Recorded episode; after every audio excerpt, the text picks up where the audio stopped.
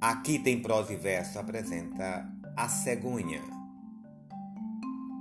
Em solitária, plácida cegonha, imersa num cismar ignoto e vago, no fim de ocaso, à beira de um lago, sem tristeza, quem há que os olhos ponha?